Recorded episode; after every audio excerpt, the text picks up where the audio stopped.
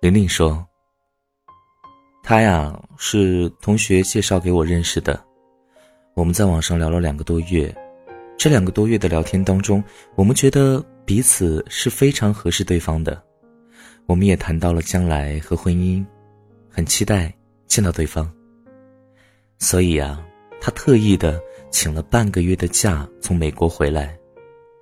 我们刚见面的时候，彼此。”都觉得相处的非常的舒适，也非常融洽。三天之后，我们决定一起旅行。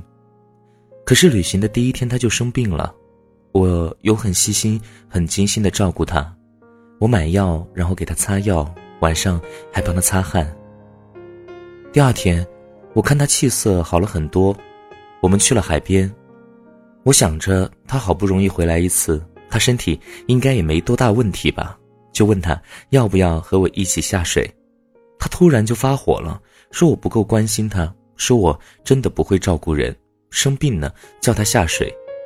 他说他不能发着烧，也不能够生着病回美国，会照顾人的都不是我这样的。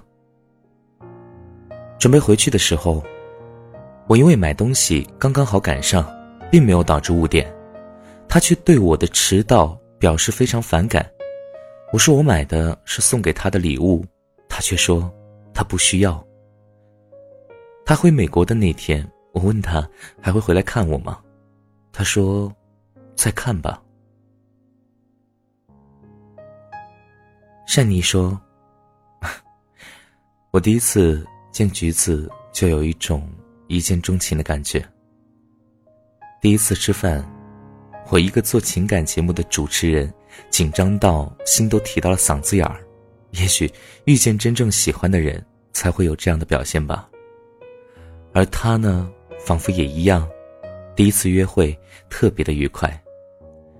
而那段时间有另外一个女孩在追求我，于是作为撩妹狂魔的善妮 就用了一个特别古老的招数啊，邀请橘子冒充我的女友，赶走其他的追求者。于是。后来的故事显而易见，橘子成了我的女朋友。第一件事就是买情侣对戒，我告诉她我有多喜欢她，她也表示对我有种特别的感觉。之后的恋爱当中，我开始规划着我们的未来，这个时候却发生了一个转变，他却开始和我聊上了曾经的感情。我和他同处于当下，而我。在展望我们的未来，而他却更怀念过去，并不想跟我说未来的事情。最后，这段感情就因为这件事情而无疾而终了。苹果说：“他追了我大半年，我一直没有同意，不是因为不喜欢他，只是想要看看他到底有多少耐心，或者说看看他到底有多喜欢我。”我生病的时候，电话告诉他，他请假都会来我家里陪着我。我减肥不吃晚餐，从来不做饭的他开始下载各种美食的 APP，研究减肥的美食食谱，说不吃饭肯定是不行的。他说他要做一些既能吃饱肚子又不长胖的美食。下班的时候，天儿刚好下起了大雨，我其实有带伞。也电话告诉了他不用过来接我，而到了公司大楼一楼，他已经等候多时，说下雨天怎么办？他好想我。现在我们结婚两年多了，有了小宝宝，过得很幸福。其实现在很多人的择偶观都挺扭曲的，看到一个姑娘长得漂亮，就屁颠儿屁颠儿的上去追了；看到一个帅哥。就花痴的走不动道了。人人都爱美的事物，这没有错，但是不一定他帅就适合你，不一定他美他就能够和你红尘作伴。爱情这东西，人们总是强调着各种各样的要求，要帅的，要美的，要性格好的，要多金的，而忽略了爱情最重要的一点：聊得来。你跟他说东，他往西。他的想法永远和你不在一个频率上，那怎么和谐的共同生活下去？最好的爱情，不过就是你说我懂，默契的，甚至可以不用说，一个眼神就可以了解到对方所有想表达的一切。多少的吵架不是因为两个人互相不理解吗？多少的分手不是因为两个人互相怀疑吗？硬性的条件其实只是一方面，包括性格、人品或者其他。对方哪怕条件再好，和你聊不来，甚至有代沟的话，怎么沟通都费劲儿的话，那绝对不是你最好的选择。最好的爱情不过是半夜醒来，突然想到什么，告诉对方，对方也能很有兴趣的听你讲完，并且和你说说他的看法。不过是我刚说了冷，你就用最快的速度出现在我的面前，给了我一个大大的拥抱。不过是我微信发了一个哭泣的表情，你就用语音发来你那听起来又跑调又难听的歌声，但是却把我逗得哈哈大笑。不过是准备穿高跟鞋出门逛街，你却微笑着拿过一双运动鞋，说高跟鞋逛街太累了，穿这个轻松一点。哪怕最后不会接受你的意见，我的心里确实暖暖的。不过是笑了，你会陪我一起笑；不过是累了，就会有个拥抱；不过是哭了，有张纸递过来；不过是怕了，你会最快时间出现。我不想未来我说的每一句话都变成废话，每一句话都对牛弹琴。看到过很多例子吧，比如说。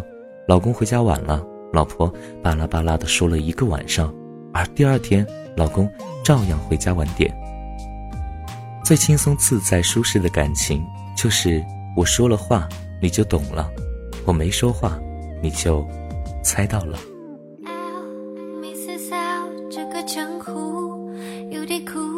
那么严肃，忍不住一天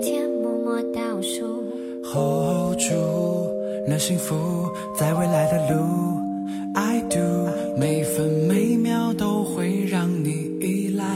Oh my, oh my life。最终我走遍千山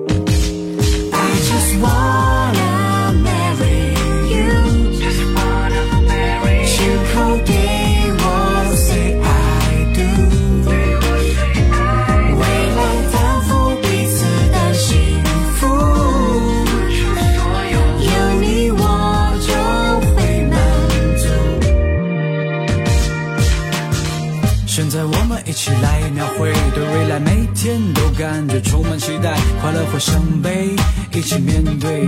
看到你微笑，永远不觉得疲惫，想被你紧紧依偎，我的宝贝。每天看你在我身边安静的入睡，你那么完美。完美 I love you, baby. I just wanna marry you. 亲口对我 say I do. I do. 未来的。to